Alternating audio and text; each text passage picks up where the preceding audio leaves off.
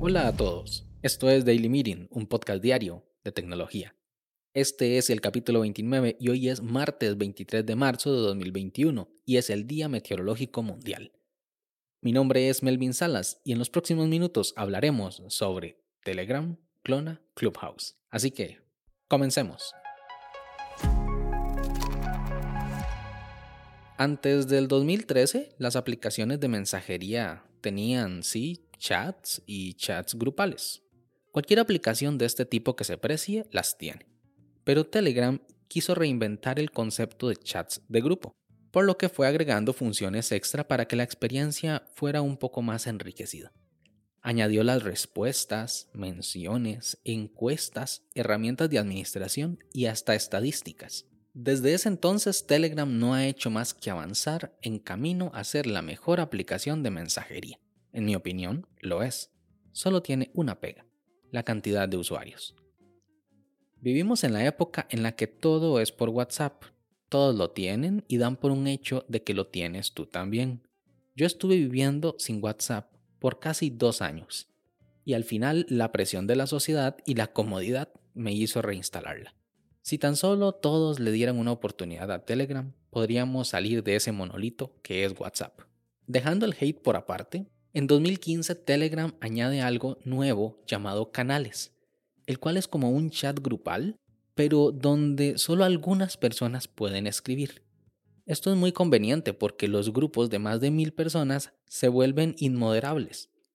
Con esto se daba un mejor orden y se podían enviar estos mensajes filtrados a la comunidad. A diferencia de los grupos que pueden tener hasta 200.000 miembros, lo cual a mi parecer es demasiado, los canales son infinitos, no hay límite de usuarios que se puedan suscribir, lo cual es algo bueno a considerar. Bueno, en diciembre del año pasado Telegram añadió las llamadas compartidas en los grupos. Eso quiere decir que en un grupo ya establecido de personas, amigos o colegas, el administrador tiene la opción de abrir una llamada grupal, de modo de que cualquier otro miembro pueda unirse a esa llamada, y las llamó conversación en vivo. A ver, es lo mismo que una llamada, pero no lo es, sino que es una conversación que se lleva a cabo y que cualquiera puede unirse o salirse en cualquier momento. Es un poco más parecido a Clubhouse, pero ellos en ese momento no lo sabían.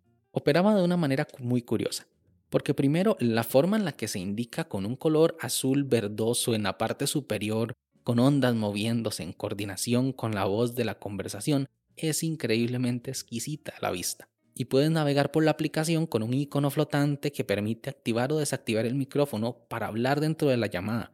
Y si usas Android, este icono se mantiene cuando sales de la aplicación y la mantienes en segundo plano. Pero no caló. Al parecer a la gente no le gustó mucho y prefirió utilizar Zoom o Meet o Teams. ¿Quién, quién usa Teams? Bueno, la gente usa Teams, pero hay gente que sí. Eso me han contado. Bueno, para hacer esas llamadas importantes se utilizaban estas herramientas de llamadas. Luego Clubhouse llegó, reventó y la fiesta comenzó. Las aplicaciones empezaron a hacer clones y a copiar la idea. En eso, los de Telegram se percataron que tenían en sus manos la implementación de una copia de Clubhouse, con las conversaciones en vivo. Eso era lo mismo que Clubhouse, pero sin moderación. Los de Telegram no copian por copiar. Ellos primero analizan la situación y actúan de acuerdo a lo que creen que es mejor, algo así como hace Apple con sus productos. Para muestra, un botón. Telegram estaba preparando una red de criptomonedas dentro de su app, que la llamaría Tron. Luego de iniciar su desarrollo, prefirieron no lanzarlo porque no iba con los intereses de la compañía trabajar con la especulación. En fin, al igual que hizo con los grupos y canales, fue utilizarlos cada uno para su fin, los grupos son chats donde escriben todos, así que las llamadas son grupales y todos pueden participar. Luego en los canales, como solo escriben los autorizados, así las llamadas grupales que se hagan dentro de las canales solo pueden hablar las personas autorizadas y los demás pueden escuchar.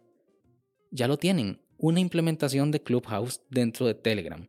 Se llama Voice Chats y fue incluida en la actualización del viernes pasado. Sí, el mismo día que se cayó Instagram y WhatsApp como por 45 minutos. ¿Coincidencia? No lo creo. Por supuesto que había que agregar más opciones, y no solo sacarlo por sacar. Habilitaron la opción de levantar la mano y que el administrador pueda conceder la palabra. Y algo más, la grabación de la reunión. Eso que le piden a Clubhouse y que por política no lo permite. Telegram ya lo tiene implementado y todo es perfecto, solo tiene una pega, la cantidad de usuarios. Telegram es muy poderosa, es simple y ligera. Estoy seguro que si no fuera por WhatsApp y Facebook, estuviera en boca de todos. Pero no sé si lo dije antes, la pega de Telegram es que no tiene tantos usuarios como WhatsApp, por el momento. ¿Qué opinas tú? ¿Se está convirtiendo Telegram en una red social? ¿O simplemente es una aplicación de mensajería? Sin más, este episodio llega a su fin, pero no me quiero ir sin antes agradecerte por haberme escuchado. Si quieres estar atento sobre los capítulos que se vienen, no olvides suscribirte desde tu aplicación de podcast favorita. También puedes escribirme por Twitter, arroba melvinsalas, o conocer más sobre este proyecto en melvinsalas.com barra podcast. Nos escuchamos en el siguiente capítulo. Hasta luego.